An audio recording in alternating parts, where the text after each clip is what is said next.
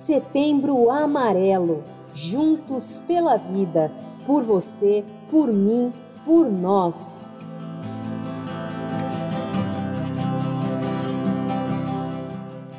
Olá, você que acompanha o podcast aqui no canal dos colégios Liceu Coração de Jesus e Salesiano Santa Terezinha. E hoje viemos com a segunda parte do nosso Setembro Amarelo Juntos pela Vida, por você, por mim, por nós. Hoje da parte por mim.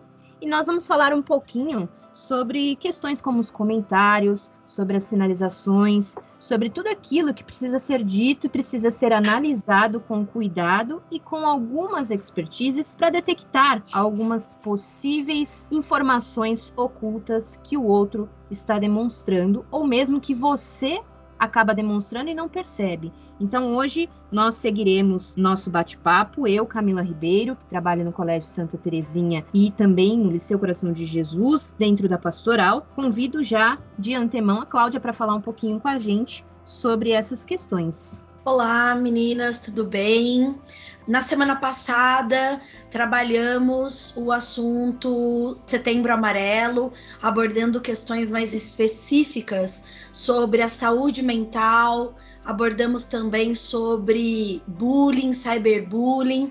Então, para quem ainda não ouviu, volta lá no episódio 1, que tá super bacana e é importante que vocês tenham, né, esse caminho para que vocês possam entender um pouco da nossa trilha aqui para falar do Setembro Amarelo. Neste episódio, nós abordaremos questões relacionadas ao Setembro Amarelo, mais especificamente falando que o suicídio é um fenômeno complexo e que pode afetar pessoas de diferentes origens, classes sociais, idades, orientações sexuais, identidade de gênero e saber reconhecer os sinais de alerta em si mesmo e também no outro, no próximo, pode ser um primeiro e grande, né, caminho para que nós possamos tomar a frente e ajudar essas pessoas. Então, muitas pessoas já passaram por isso ou estão passando e podem encontrar formas de superar esse sofrimento. Nos colégios, nós temos várias alternativas para abordar assuntos relacionados às emoções, aos sentimentos e até mesmo o modo como nós interagimos uns com os outros e também com os alunos favorece para que nós possamos ter uma relação mais próxima. Como Dom Bosco trazia para nós, né, como referência dentro da pedagogia, a ideia da presença se faz nesse sentido, de ter um olhar cuidadoso, um olhar ampliado um olhar generoso para que nós possamos identificar todos esses detalhes, todas essas minúcias que muitas vezes no dia a dia podem passar sem a gente perceber. Então, acho que a Gisele pode falar para a gente um pouco sobre essa perspectiva também, desse olhar cuidadoso, da presença afetiva que nós, educadores salesianos, utilizamos como ferramenta e como alternativa no contato com crianças, adolescentes e jovens. Muito obrigada, Cláudia. Então, sou a Gisele, trabalho também na pastoral dos colégios Liceu Coração de Jesus e Santa Terezinha, e no Liceu atuo também no ensino religioso. Cláudia, acho, acho super gostoso quando você fala né, dessa questão da presença, desse cuidado, desse olhar mais atento do professor é claro que a gente sempre vai destacar um pouquinho dentro dessa dimensão, dessa perspectiva, né, dos colégios salesianos, das casas salesianas. Mas na verdade, se nós formos observar, seria ou deveria ser o papel de todo professor, principalmente quando esse professor se percebe como educador. Então, ele passa não só a fazer parte da vida acadêmica do aluno, mas ele passa a fazer parte da vida deste aluno. Dom Bosco ele sempre nos ensinou a ter essa atenção, ter esse cuidado. Então não basta ser professor, você precisa educar. E se você educa, você é um educador que vai ter essa sensibilidade, esse cuidado em observar o seu aluno. E observar esse seu aluno além das barreiras da sala de aula. Este ano a gente viveu uma experiência bastante interessante, né? Primeiro porque o, o período, né? Na verdade, o contexto que nós estamos hoje faz com que tenhamos muito mais sensibilidade ao outro. E nós vivemos uma experiência assim no liceu, mas eu tenho certeza que muitos colégios vão ter tantas experiências semelhantes para comentar. Nós tivemos o caso de uma aluna que estava passando por uma certa dificuldade, não uma dificuldade, mas estava mais quieta, estava mais exclusa, né, assim, dos amigos, dos espaços tudo mais. E a professora de língua portuguesa percebeu isso. Percebeu que a aluna não estava interagindo como costumava interagir em sala de aula. Então, a professora de língua portuguesa ela fez uma partilha conosco e nós fomos observando que, de fato, a aluna estava diferente. E nós procuramos entender com a aluna, com a família da aluna, e, e isso foi muito gostoso, porque, veja, a professora de língua portuguesa de repente, pode ser que pensássemos assim: ah, uma vez que a escola tem a psicóloga, quem tem que fazer isso é a psicóloga. Ou ainda, ah, uma vez que a escola tem a pastoral e a pastoral pensa na acolhida, quem tem que fazer isso é a pastoral. Na semana passada, eu não me recordo se foi a Camila quem comentou ou se de repente eu estou trazendo de uma outra situação, mas sempre falamos assim: enquanto escola salesiana, nós agimos em pastoral. Então, esse agir em pastoral é pensar nessa acolhida, é pensar nessa sensibilidade, é pensar nesse cuidado. O que, o que é a pastoral dentro da escola, né? Então, é o setor que vai pensar tudo isso? Também, mas é o setor que consegue pensar tudo isso, porque desde a portaria até a sala de aula, todas as pessoas pensam assim. Então, primeiro, né, ter essa sensibilidade ao aluno. Então, observar realmente esse aluno, perceber quem é esse aluno. O professor precisa fazer parte da vida dele dentro e fora da escola. Isso não significa que o professor vai adotar todos os seus alunos, mas ele precisa olhar para aquele aluno como sendo alguém importante. Então, isso é, é fato. Se ele não fizer isso, não tem sentido a proposta educar do professor. Como a gente sempre partilha, né? Então, antes de vir para os colégios, eu trabalhava na obra social. E a obra social, eu falo que quem me preparou como educadora foi a obra social. Isso sem sombra de dúvidas. Então, graças a Deus, tenho a oportunidade ainda de aprender bastante fora do espaço da obra social e dentro dos colégios, sobretudo. Mas quem me preparou, eu fui formada como educadora na obra social. E há mais ou menos um mês e meio, dois, uma ex-aluna minha, que hoje eu tenho o privilégio né, de ter uma ex-aluna que é colega de trabalho, não no liceu, mas ela trabalha no Dom Bosco do Bom Retiro. Né? É educadora lá no Dom Bosco do Bom Retiro, junto com as crianças do Provim. E, inclusive, algumas crianças do liceu são alunas dessa, dessa minha ex-aluna. Ela participou de um programa da Rádio Dom, e nesse programa da Rádio Dom ela fez uma lembrança de um comportamento, de uma atitude que eu tive lá atrás, que eu nem lembrava mais. Sabe essa questão de não lembrar? Que é justamente essa, né, de olhar para o aluno quando, como sendo alguém importante. E estender muitas vezes essa acolhida, esse cuidado que a gente tem dentro do espaço escolar para fora do espaço escolar. E eu fiquei muito contente, muito feliz, não porque ela lembrou, mas porque eu pensei, poxa, que bom, que bom que eu pude ser na vida dela essa referência. E ao mesmo tempo também fiquei me perguntando, né, quantas vezes hoje, especialmente nesse contexto em que nós estamos, eu estou sendo essa referência para alguém. Então, isso também me fez pensar na minha prática, porque às vezes a gente se limita um pouco, né? Poxa, estamos aqui na virtualidade, estamos nesse espaço remoto, é, estamos separados por telas, então não dá para fazer muita coisa. Dá para fazer muita coisa muita coisa. Né? Dá para você chamar o seu aluno que não abre a câmera na aula depois do horário de aula, né? Eu vejo que, enquanto educador, Cláudia e Camila, depois vocês vão falar muito melhor, mas eu vejo como educador a gente precisa ter essa sensibilidade. Então, o meu aluno estava lá, apareceu o nome dele. Muito mais importante saber se ele estava realmente ali, online, participando ou não, é eu perceber se esse aluno estava ali comigo se de alguma maneira o que foi apresentado naquela aula ajudou aquele aluno, fez sentido a sua existência. E como que eu posso fazer isso? Eu posso fazer isso às vezes chamando esse aluno depois. Então é importante também do professor, isso também é presença, né? O professor fazer esse contato, não ficar só ali na sala de aula. Mas eu acho que a Camila tem uma partilha também para fazer com a gente, contando um pouco da experiência que nós vivemos no retiro do ano passado, né, Camila? É sim, Gi. É importante também quando a gente fala que o professor ele tem que acompanhar, para que ele possa fazer um acompanhamento efetivo, ele precisa também estar acompanhado, né? E aí, dentro dos salesianos, nós temos esse acompanhamento direto e indireto. Então, eu lembro que no último retiro, o padre Santana falava bastante, né, de quem acompanha a gente, quem está com a gente guiando e também preocupado com o que nós estamos fazendo. Hoje em dia, graças a Deus, a gente é muito feliz por ter esse acompanhamento dentro das nossas casas.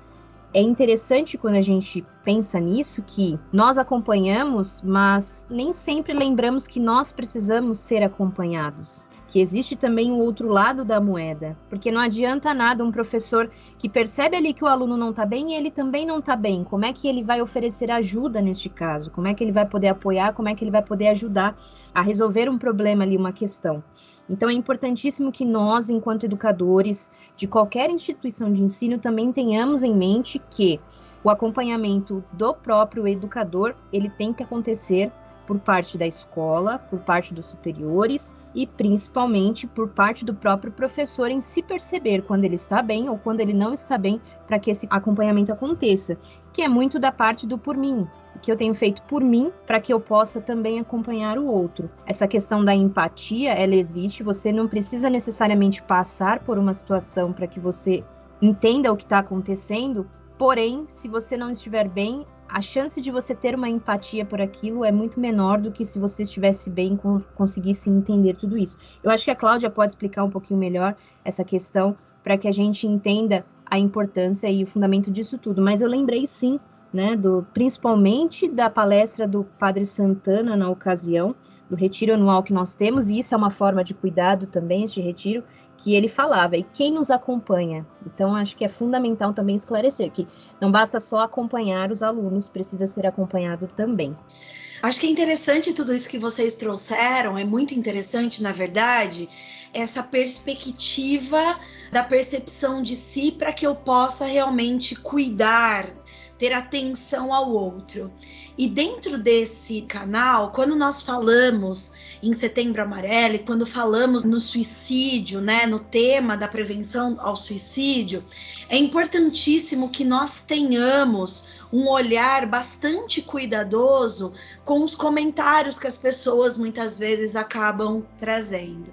Então, Camila, quando você aborda, né, o fato de alguém conseguir pensar que não está bem, muitas vezes ela não consegue falar sobre isso. Ou às vezes ela fala através de um eu não aguento mais. Seria muito melhor se eu já não estivesse aqui. Eu gostaria de dormir e não acordar mais. Então, muitas vezes essas falas passam pela gente. Então, dentro de uma ação cuidadosa, respeitosa, numa relação em que nós olhamos, percebemos o outro, seja o outro criança, adolescente, adulto, não importa, se é o seu colega de trabalho, se é o seu aluno, seu educando, não importa quem ele seja. Mas essas falas, muitas vezes elas acontecem no nosso meio e muitas vezes a gente não dá tanta atenção dentro de um processo preventivo, seria interessante, né, a gente conseguir chamar essa pessoa e colocar-se à disposição, dizendo: eu posso te ajudar, eu posso te ajudar de alguma forma ou de alguma maneira, eu posso fazer algo. Né, para te ajudar, de incentivar a pessoa a falar sobre aquilo, mas dentro da perspectiva dela, não forçando para que ela fale nada disso. E acho que você aponta um aspecto interessante que é eu preciso voltar para mim. Eu preciso entender isso em mim primeiro. Eu preciso estar bem. E o que, que é estar bem? Na semana passada, nós abordávamos sobre a questão da saúde mental, da importância de cuidá-la. E é através dela que a gente vai entender se estamos bem ou se não estamos, e se necessitamos ou não necessitamos de ajuda.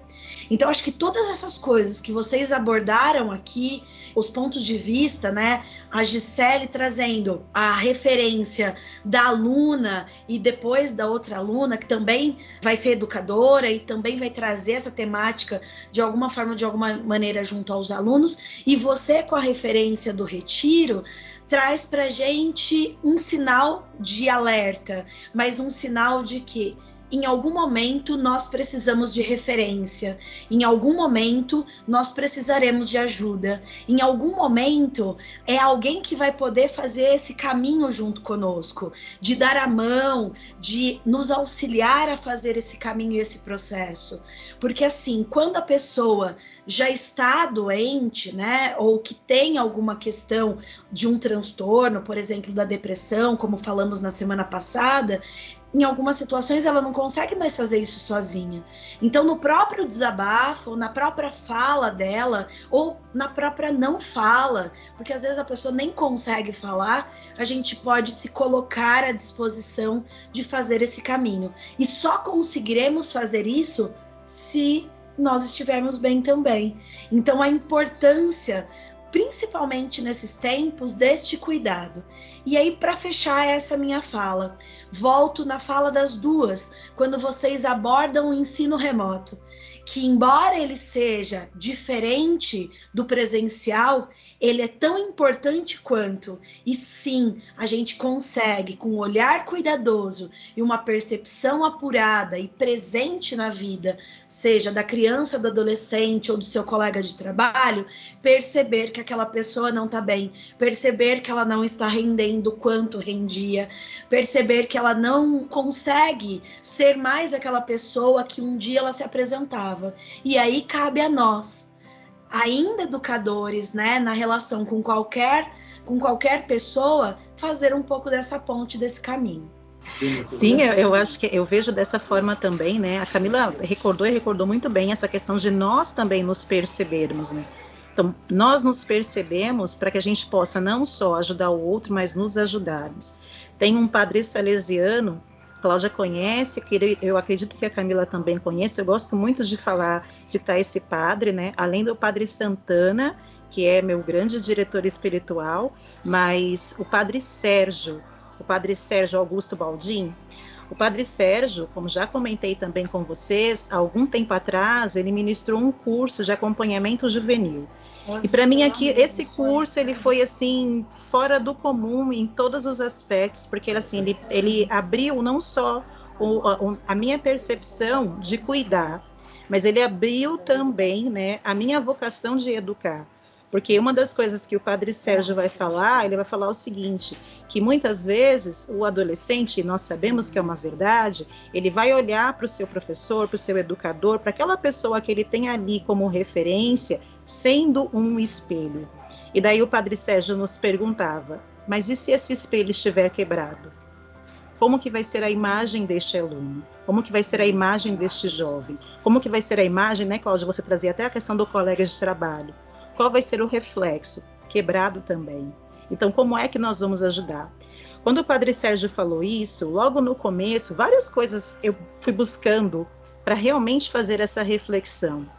Depois, ainda dentro desse universo salesiano do qual nós fazemos parte, né, uma figura que eu conheci este ano mais profundamente e que eu passei a admirar assim demais foi o Padre Cafasso, foi o grande acompanhante de Dom Bosco, o grande acompanhante. E como eu gostei de conhecer mais o Padre Cafasso e perceber que esse Padre Cafasso muitas vezes para acompanhar Dom Bosco, ele também se questionava mas mais gostoso ainda foi perceber o quanto que Dom Bosco passou por algumas experiências que eu nunca tinha tido dimensão que ele pudesse ter passado, apesar, obviamente, de saber que era tão humano quanto nós somos. Então, pelas crises que passou, pelos desafios pessoais que passou também, e quantas vezes precisou, da mesma forma, se colocar e olhar para o mais íntimo da sua existência e perceber: espera um pouco, eu não posso continuar enquanto eu não organizar isso daqui. Então, isso é muito gostoso, né? Quando nós falamos essa parte do cuidado por mim. Nós pensamos tanto em cuidar do outro, como educadoras que somos, a gente sempre vai olhar para esse cuidado, né, com os nossos alunos e sempre pensando em fazer o melhor para os nossos alunos e às vezes até dentro dessa ideia de fazer o melhor, de maneira a protegê-los de tal forma que eles não passem pela experiência do sofrimento, pelo menos não enquanto estiverem conosco mas o quanto nós fazemos por nós para proporcionar isso para eles e para proporcionar para a gente também. Então, pensar isso. E como é desafiador pensar tudo isso. pensar o quanto nós precisamos nos olhar também, nos cuidar mais, né? nos perceber mais, nos enxergar muito mais. Né? É um desafio, mas acho que super propício. Para encerrar a minha fala também, na semana passada eu retomei com as crianças do Fundamental 1 o Bom Dia Virtual. E aí teve uma coisa muito gostosa, muito gostosa mesmo, com a turma do Infantil 3. Porque com a turma do Infantil 3 eu falei, setembro é o mês da. Ele, setembro amarelo! E eu ia falar mês da Bíblia. Eu, setembro é o mês da. Ele, setembro amarelo! Eu, olha, setembro amarelo também. Parabéns, achei incrível. Porque daí eles falaram setembro amarelo na maior felicidade. Eu falei, ah, então, e o que, que é o setembro amarelo? E aí eles começaram a trazer dentro da reflexão deles, imagina crianças do infantil 3, 5 aninhos de idade, 4 aninhos de idade algumas, né? Dentro da reflexão deles, o que é? Eu achei fantástico, porque com as palavras das crianças vinha essa dimensão de cuidado. E eu gostei mais ainda porque com as falas das crianças, elas também cuidaram um pouco de mim, porque eu não esperava escutar das crianças Setembro Amarelo. De repente, Setembro Amarelo! Eu caí na risada e a professora também, né? Porque eu ia falar mês da Bíblia. Achei isso fantástico, assim. Então, isso é muito gostoso, né? Perceber essa importância e, e, perceber o quanto nós podemos ser referência a partir do momento em que, como bem falou a Camila e a Cláudia, nós estivermos bem, né? Muito bem.